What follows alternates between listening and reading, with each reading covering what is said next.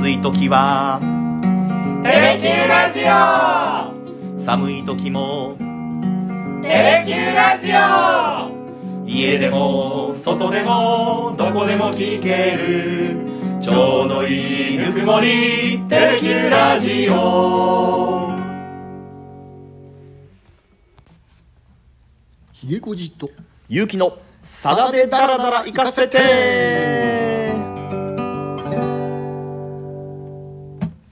ついに大台90回目の放送になります。よろしくお願いいたします。よろしくお願いします。えー前回は斬春をテーマにやりましたけれども、まあ、さださんが還暦超えてね、まあ、たどり着いた境地だからこそ書ける歌なんだっていうお話ありましたけれども、すみませんちょっと映画に関する話が長すぎましたね。楽曲よりも映画の話が長かった まあでもなかなかこうスローバラバラードでねあの非常にしんみりするいい曲だなというふうに私知らない歌だったんですけれども、うん。弾きながらあいいなというふうに感じました、あれがね2014年はい。の楽曲だったんですけれども、うん。ね、ちょっと今日はね、はい。久しぶりにね、うん。若い頃に帰ってみようかと思いまして、ね。よう待ってましたっていう人がたくさんいそうなあ感じもしますね。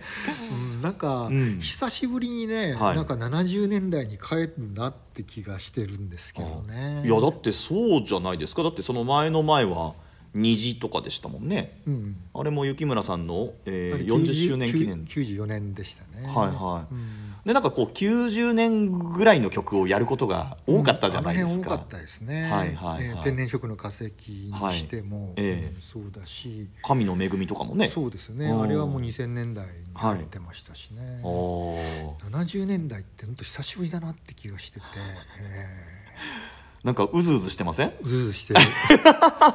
だってね、はい。うん。70年代って言えばね、はい。私が言ってるさだまさしええ。至高の四部作の時代ですから。はい。はい。まだねそこの思考の4部作の中でも積み残しがねだから。そう。だからね、はい。この曲やってなかったんだっていうのをね、うん。今度あのね、あのー50周年はい。記念で、うん。えまあ、あのアンケートをやって、はい。ええ。ね、上位50曲はい。発表されたのを見てね、うん。改めて見ながらね、はい。えーああこれもやってなかったんだこれもやってなかったんだっていう中で、うん。あこの曲やってなかったんだっていうのがね、はい。なんと49位にランクインしてたんですよ。ギリギリ入ってるギリギリ。ということで、はい。今回うん。上位第49位にはい。ランクされました。この歌をご紹介したいと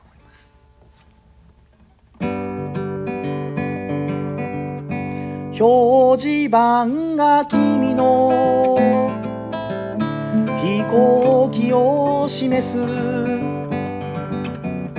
もう25分で君は舞い上がる。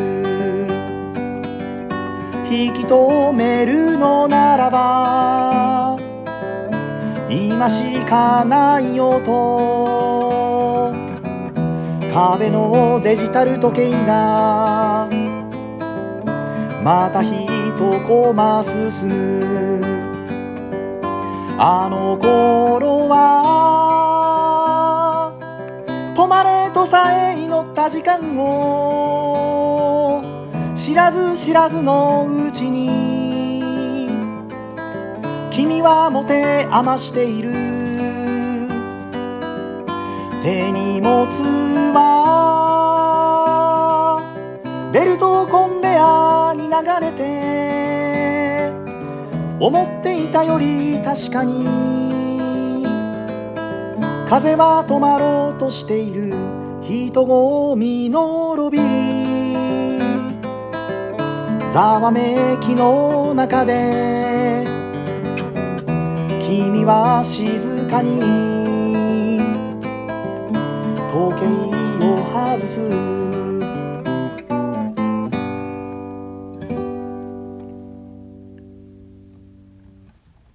やってなかったっすねこれね。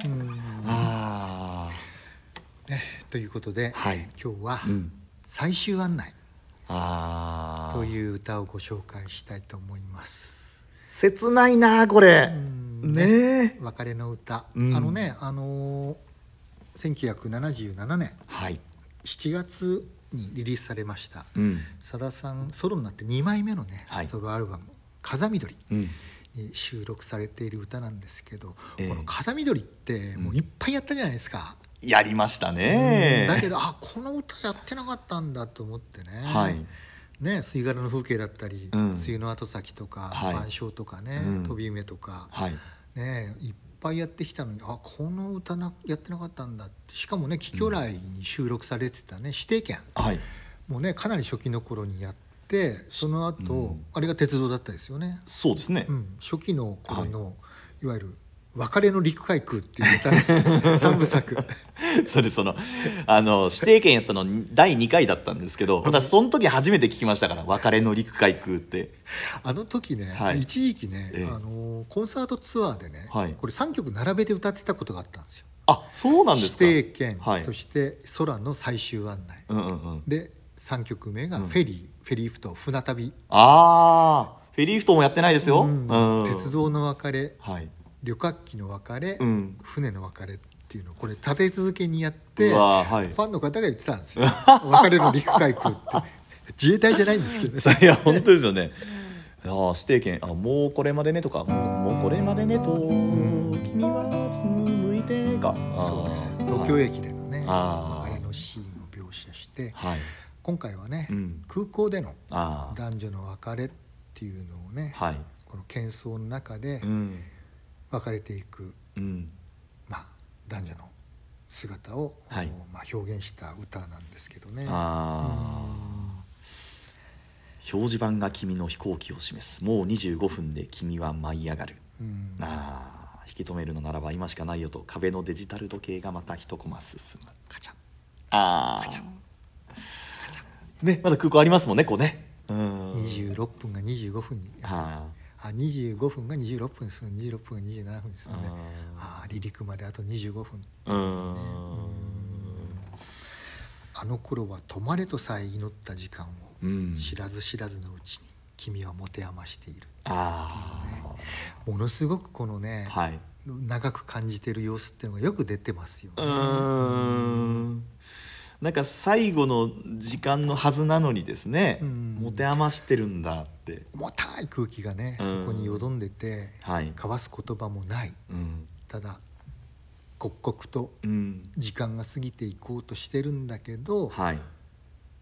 時間以上に長く感じるうん。瞬間みたいなね。あ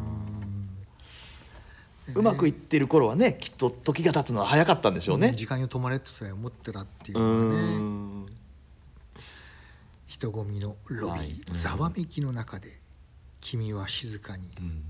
時計を外すっていう多分ねあの、ううん。ん、誕生日かなんかのプレゼントに送った時計なのかもしれないですけどね。あそれを外してうん「ごめんなさい」って言ってこれ返すわっていう形で外したのかもしれないんですけどね。返さんでほしいな 男の気持ちから言うと。うん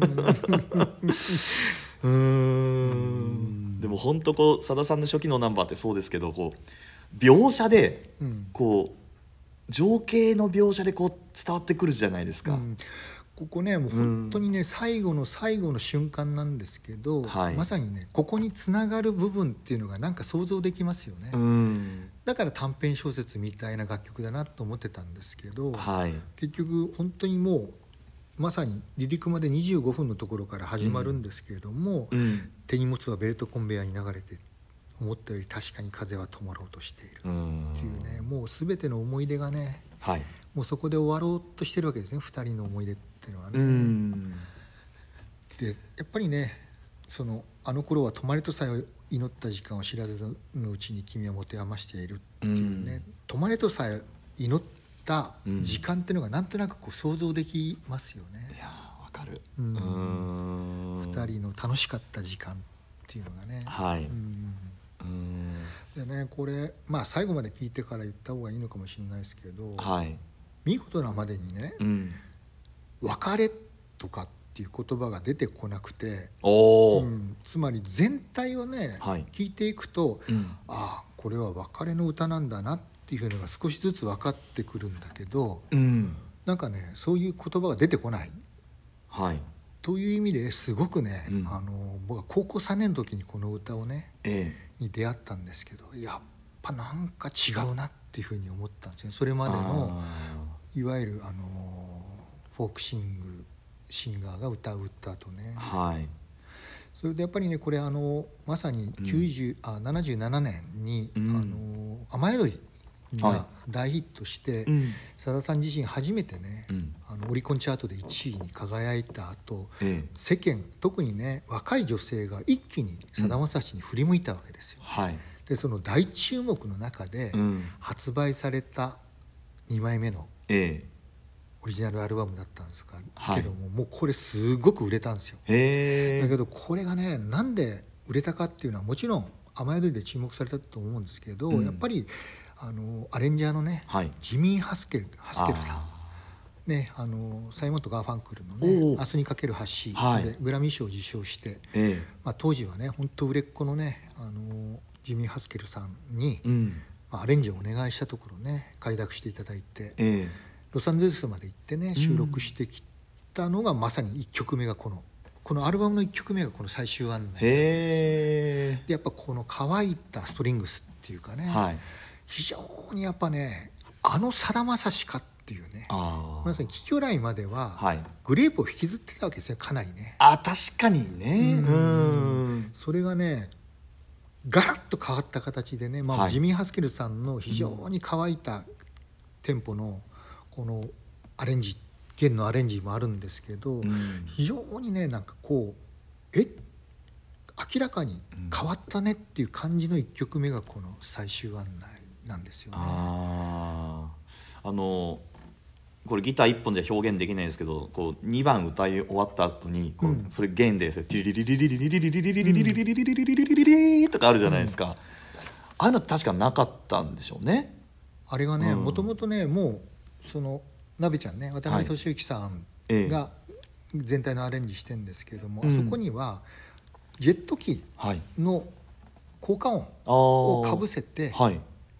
エンディングにする予定だったらしいんですよね。ただそこに、うん。あの飛行機が舞い上がっていくようなはい。弦の編曲をジミー・ハスケルさんがつけてくれたらしいんですよ。へえあそうですか、うんそこでもう向こうに行ってね、はい。そういう新たなアレンジが加わったらしくてですね。へえだからこれはもうまさにジミー・ハスケルのうん。オリジナルアレンジっていうかね、へえうん素晴らしいアレンジをつけてくれたことによって、うん。このアルバムっていうのはこのうん。最終案内からスッと入ってきたわけです。はあ。あの先ほどひぐさんその別れっていう言葉は使ってないっていう話ありましたけれども、うん。別れどころかだって好きっていう言葉とか、うん。好きだったとかもないしさよならとかいうのも入ってないですもんね。その直接的なワードは何一つ、付き合ってとかとかっていう言葉も全然ないし、ね。何にもないんですよそこ、うんうんうん。本当にね。だけど、はい。まあ見事にねその別れの風景を描写しているってところがね、うん。何なんだこの歌はっていうふうにね思って 本当衝撃的だったのを覚えてますけどね。はい。先に歌いますかそしたらね。その方が解説しやすいですかね、はいすいません。はい。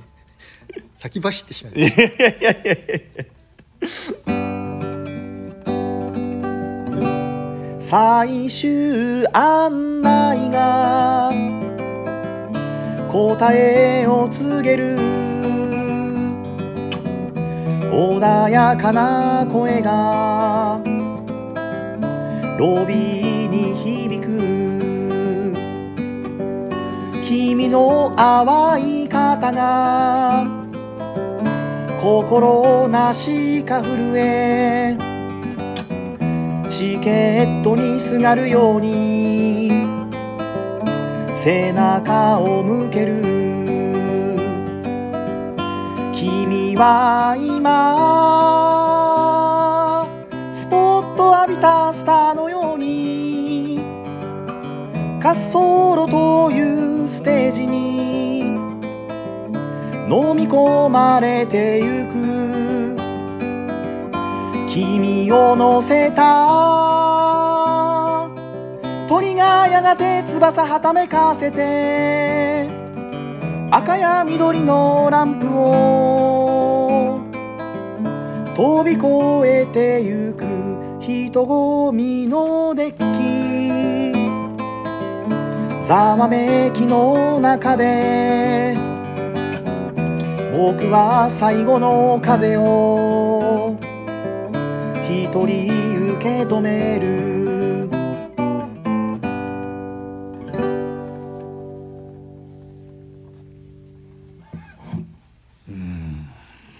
見事に何も出てきませんでしたね。いや出てこなかったですね。ところねやっぱりこの別れの陸海空はい。三部作の中でね、ええ。指定権もフェリーフトーンも上位50には入ってないんですよね、ああだからうん、この歌だけ唯一カツカツ49位で入ってるんですけども、うん。やっぱそのねやっぱりこの曲のね旋律の軽やかさの中で、テーマはめちゃくちゃ重いんですけどいやそうなんですよね。だけど歌詞の中には一切ね、うん。ベタベタした別れのお表現っていうのは全く出てこないね。そうっすよね、ん。まあ強いて言うなら君の淡い方が心なしか震えチケットにすがるように背中を向ける。んぐらいですかね、そうですね、うん。うんだって最終案内が答えを告げる穏やかな声がロビーに響く。これも完全に描写ですもんね、うんそうなんですよ、うん。で君の淡い方が心なしか震えチケットにすがるように背中を向ける、で別に泣いてるとも言ってるわけでもないし、だから全体を聞くと、うん。あそうか。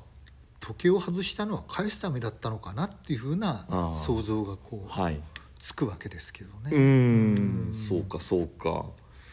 だってその後も「君は今スポット浴びたスターのように滑走路というステージに飲み込まれてゆく」君を乗せた鳥がやがて翼はためかせて、うん。赤や緑のランプを飛び越えてゆく」うん。うん。だから取り残される彼にとっては、はい。彼女はやっぱりもう飛び飛び去っていくスターなんですよね。手の届かない。そういうところですね。あ巣立っていく彼女っていうはあ、かね。はあはあはあはあ。うん。なんか梅雨の後先みたいですね。君 の卒業式みたいな。うーん。だからスターであってね。はい。翼はためかせて飛び越えていくんでしょうね。あー。まあ、取り残される男。うーん。最後の風を一人受け止めるしかないというね。ああまあ見事ですね。見事ですね、ええ。これ「君を乗せた鳥」っていうのは言わずもがなですけど飛行機のことでそうですね。で翼はためかせてっていうのは、まあ、飛行機の翼とそのもう手の届かない彼女がこうと飛び立っていく羽ばたいていくっていうところもかかってるんですねきっとね。ね、いうん。ろんな想像ができますよね。地方からね、はい。東京に出ていくのかなとかね、成田から海外にうん。飛び立っていくのかなとかね、はい。い、ろんな想像ができるなと思ってね。うーん。うん。だけどいずれにしても、はい。彼女はうん。自分の元を去ってはい。次のステージに行くわけですよね。どうなのか。僕なんか羽田空港とかを想像しちゃいましたけど、うん。なんかこうふるさとに帰るのかどうか就職でどっか行くのか、うん。なんか別れを機になんか新しいステージで心機一転みたいな、ですね。うん。どんだけでもね、はいなんか小説になりそうですけど。いや本当ですよ。これ誰か小説してくれんかなまた。前回の県民運動みたいに。あれは短編小説が ああそっか。映画になったわけあそっかそっか。曲がってことですよね、ん。うん。けどねこのね改めてこの上位50曲、うん。私が言ったね、はい。あのーさだまさし初期のね、思考の4部作、うん。思考の四部作。はい。私にとってはね金字塔のように輝く4部作なんですけどね、はい。やっぱねこれ50位にね、ん。相当入ってたんですよね。であはい。この「風緑」っていうのが実はさださんのオリジナルアルバムでは一番売れたって話は以前もしましたけど、ええ。うん、まさに、あのーこれ92万枚はい。通算で売れてるんですね、あこのーすごい。っていうのが。うん。で実はね1位っていうのは、あのグレープの最後に出ましたあのライブアルバム。はい「三年坂」っていうのがね実は一番売れてるんですけど、ええ。これ93万枚って言われてるんですけどね。で、まあ、オリジナルアルバムの1位がこの「風緑」で92万枚なんですけど、ええ。3位がね、はい。アンソロジおー、おはい。サードアルバムですね、ええ。これが89万枚、うん。で4位が「夢くよおお」4枚目ですね、はい。これが84万枚、ええ。そして5位が「キキョラ最初のソロアルバム。はい。ここれが64万枚って言われてるんですけど、うん。だからそのオリジナルアルバムのはい。上位 4, 4位までを、はい。私が言うその至高の 4部作四部作が入ってるんですね。占めてるんですけあーどしかもね、はい。じゃあこのアルバムの中で、ベスト50にどのアルバムが一番収録されたかなって改めて調べてみたら、調べにお調べになった。調べてみたらあ さすが。はい。風見鶏がね、はい。一番多かったんですよやっぱり。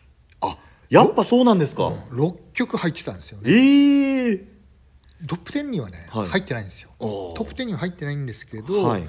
今やったね最終案内がはい。49位なんですけど、ええで一番上位にいるのが12位で「はい。梅雨の後先。おー」うん。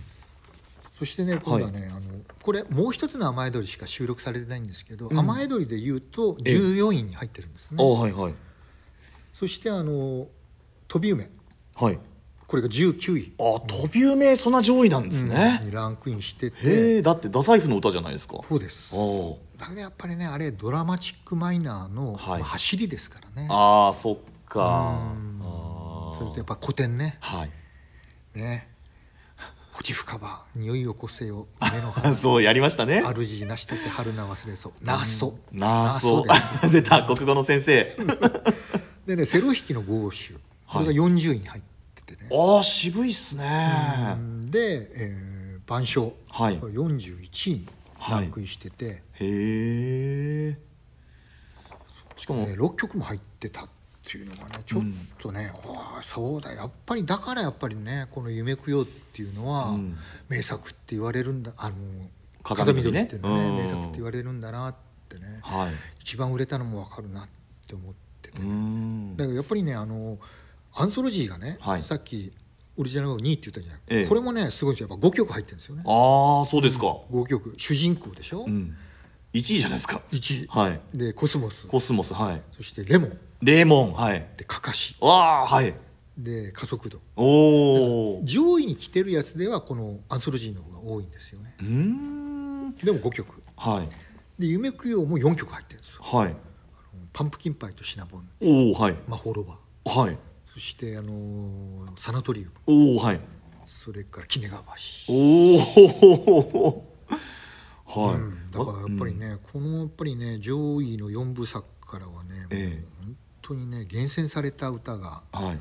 入ってたんだなっていうふうにね。そうですだかねらまあなんだかんだ言ってね、こはい。の投票している方コアなファンですから、うん。割とね年齢層が高い方がまあ多いのでまあまあまあまやっぱね私と同じように、ええ。多感な時期にね、あうん。さだまさしに出会い聞いてた人々にとっては、うなんか自分の若かりし頃、ん、うん、10代20代の頃のはい。思い出とか記憶とか、うん。あらゆることが重なり合って、うん。すごく大事にしてる楽曲が多いんだなってこともね、はい。今回ちょっとこの分アルバム別に分析してみて、ね、改めてそれをちょっとねあそういうことなんだなっていうふうに思ったんですけどね、はい、私気づいたこと言っていいですか、はい。今挙げられた曲うん、うん全部さだだらでやってません？やってる、ねえ！それすごいなと思って、うん。やってるんですよ。まあもう一つの雨宿りはまだやってないですけど雨宿りやりましたけど、うんただ、はい、風見鶏でねやった曲で唯一、あのはまだやってない曲「君のふるさと」あはー上位には入ってないんですけど、はいこれもやってないんですけど、うん、50に入ってなかった曲ではあの「吸い殻の風景」をやってるんですよね。ああ、そっかそっかそっか、うんああこれもね僕は入ってもおかしくないなと思ってるようなはい名曲だとは思ってるんですけどね。あのタバコを1本吸ったのか2本吸ったのか何本吸ったのか教えてくださいって言ったあの回ですねそうですそうです。吸い殻の風景。あだけどこのアルバムはねこの77年のはい。ベストアルバムも選ばれましたからね。ーあーそうなんだ。最も売れたアルバムなんですよ。へそのえさださんにとってもね、うん。ナンバーワンなんですけど、うん。この年一番売れたいわゆるオリジナルアルバムだったわけですね。この中で流行った曲って単体とかであったりするんですか？シングルカットしたのは「吸い殻の風景」だったからですね。あ。あ、だけどこれやっぱりあの雨宿りはい。の大ヒットを受けてリリースされたんで、うん。あえて雨宿りは収録しなかったんですけどもう一つの雨宿りっていうね、はいはい。うん。えーこの楽曲が入ってますから、うん。うん。そういう意味ではこれはもうかなりねやっぱり貴巨来の、はい。お貴巨来も売れたんでそれを受けてもかなり計画的にね、うん。ロスまでレコーディングに行ってるわけですからもう7月の発売っていうのはかなり早い時期から決まってたんですよね。はい。うん、でその前に雨宿りがあんだけヒットするっていうのは想定外だったわけですけどね。あああそうなんですか、うん。うん。だって雨宿りってはい突然ライブでやったらウケたから、ライブバージョンでシングル発売ってなったぐらい、はい。あれは予定になかったわけですよね。だからあのビ雨宿りのビッグヒットを受けて、うん。予定してたこの「夢供養のが風見鶏」っていうのがバーンと出てきて、はい。でものすごく売れたわけですよね。で注目されてはい。でそこで実はアンソロジーっていうのも、うん。あの時期に作る予定なかったんですよ。へえだけど結局百恵さんにね、はい。あのコスモス提供したりとか、うん。あのかかしがもうできてたりとかねレモンがあったりとかはい。して急遽作って、うん。前申し上げたように主人公っていうのはね、はいレコーディングの日まで歌詞ができてなかったんですから。車の中でなんか信号で止まるたんびに足してったみたいな 話市川の自宅から、はい。レコーディングスタジオのに向かう車の中でね書き足したっていうぐらいもう本当にね、うん。自転車操業でギリギリまではあ。かかって作った歌がはい。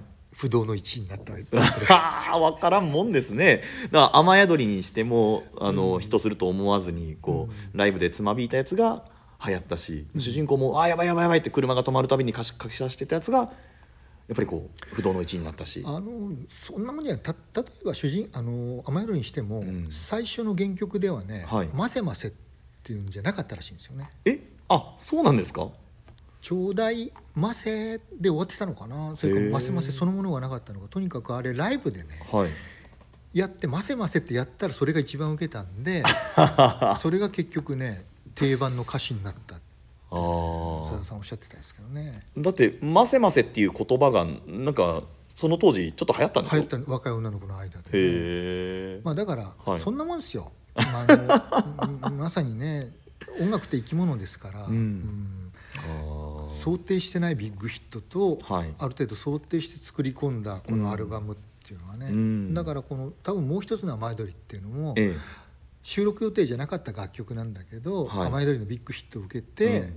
これの余計なお世話だけど、うん。笑い飛ばされてしまうかもしれないこの歌の本質をあもう一つの雨宿りで表現したっていうふうにさださんはね、はい。おっしゃってるぐらいなんですけど、ーうーん。そうやって出来上がったのはこの夢風見鶏、うん。かな俺なんで夢供養と風見鶏をこんなにごっちゃになってしまう さっきからちょいちょいね、まあどっちも思い入れのあるアルバムですから。そうですね、はいでもやっぱこの「風見鶏」って改めてね聞き直すとやっぱりすごいアルバムだったんだなっていうのをね、感じますね。まだやってないのって風緑の中だと何やってないんですか？いやだから10日間、ああやってないですえね、ーそれとあの「思い出はゆりかご」これナビちゃんの作曲ですけど。あはい。と「君のふるさと」もやってないんですよ。もああれいい歌ですよね、国道大沿いを西から東ですよね。うね「貴巨来」とかね、はい。もう大概やり倒しましたけどね ほぼほぼやったと言ってももう過言ではないかもしれでません。も意外とねさっきもし言ったように「はい。貴巨来」からのねランクインって少ないんですよね。ああそっか。これね実は1曲しか入ってないんですよ「え？貴巨来」から。上位50曲に。え何でしたっけ？何が入ってんの？え？なんだっけ？当ててごらん。え？貴巨来うん。だって電卓なんか入んないですもんね。入らないよ。先行花火も入らないし先行花火も入んなんとねこれくるみの日なんですよ。ええ曲入ってるのがね。あの拓磨さんのための曲マリンバのでしたっけための曲。ああこれだけ。くるみの日入ってんですか？入ってる。はあ。なんか今日はあれですね。本当に70年代に飛んでしまいましたね話がうねん。だけどやっぱあれはね貴巨ラインの中で、はい。やっぱあグレープじゃないなっていうね。あ。これがさだまさしかっていうぐらいに、はいまあグレープから引き続き聴いてきたファンに衝撃を与えたのがくるみの日ではあったですからね。ああ確かにね。うん。あだからこの最終案内っていうのも、あはい。グレープからなんとなくしさだまさしを知ってた人にしてみると、うん。えこう来るかっていうぐらいね非常にやっぱりね新しいさだまさしを、はい。まあ、表現した第うん。1曲目、うん。冒頭の1曲目だったことになりますね。はい。私ランキング的にはもうちょっと上位かもしれないですねこの歌は。うん。49位でしたっけ？49 49位。ああ20番台ぐらいには入ってくるかもしれません。自分の中のランキングでは。だってもう600曲超えてるからね。そうですね。ランク付けすること自体がうん。ね結構無理があるっていうか、ね、いや確かに確かに。あー。ということで、えー今日は非常に懐かしい曲最終案内をお届けしましたけれども。なんかアルバムの話になってしまいました。そうですね。まあ序盤ちょっとこの歌詞の中も読み解きをしましたけれども、さあ次回なんですが、はい。まあ、あの待望のと言っていいんでしょうか。楽しみにされている方も多いかもしれませんが、うん。えそうですね、うん。あの次回はちょうんっと黒ギターさはいんにね、えうん。久々に来ていただいてええ。ちょっと骨太の楽曲をねはい。ギター2本で お届けしようかなと思ってますけどね。ねちょっと聞いたんですよクルギターさんに、うん。そしたらあれとかあれとかあれはギターアレンジ的には面白いんでやりたいななんてことをおっしゃってたんで、うん。もう本人ノリノリですよおそらく、うん。はい。とね、うん。前々回に申し上げたようにねやっぱちょっと映画の主題歌でもあるはい。ので、うん。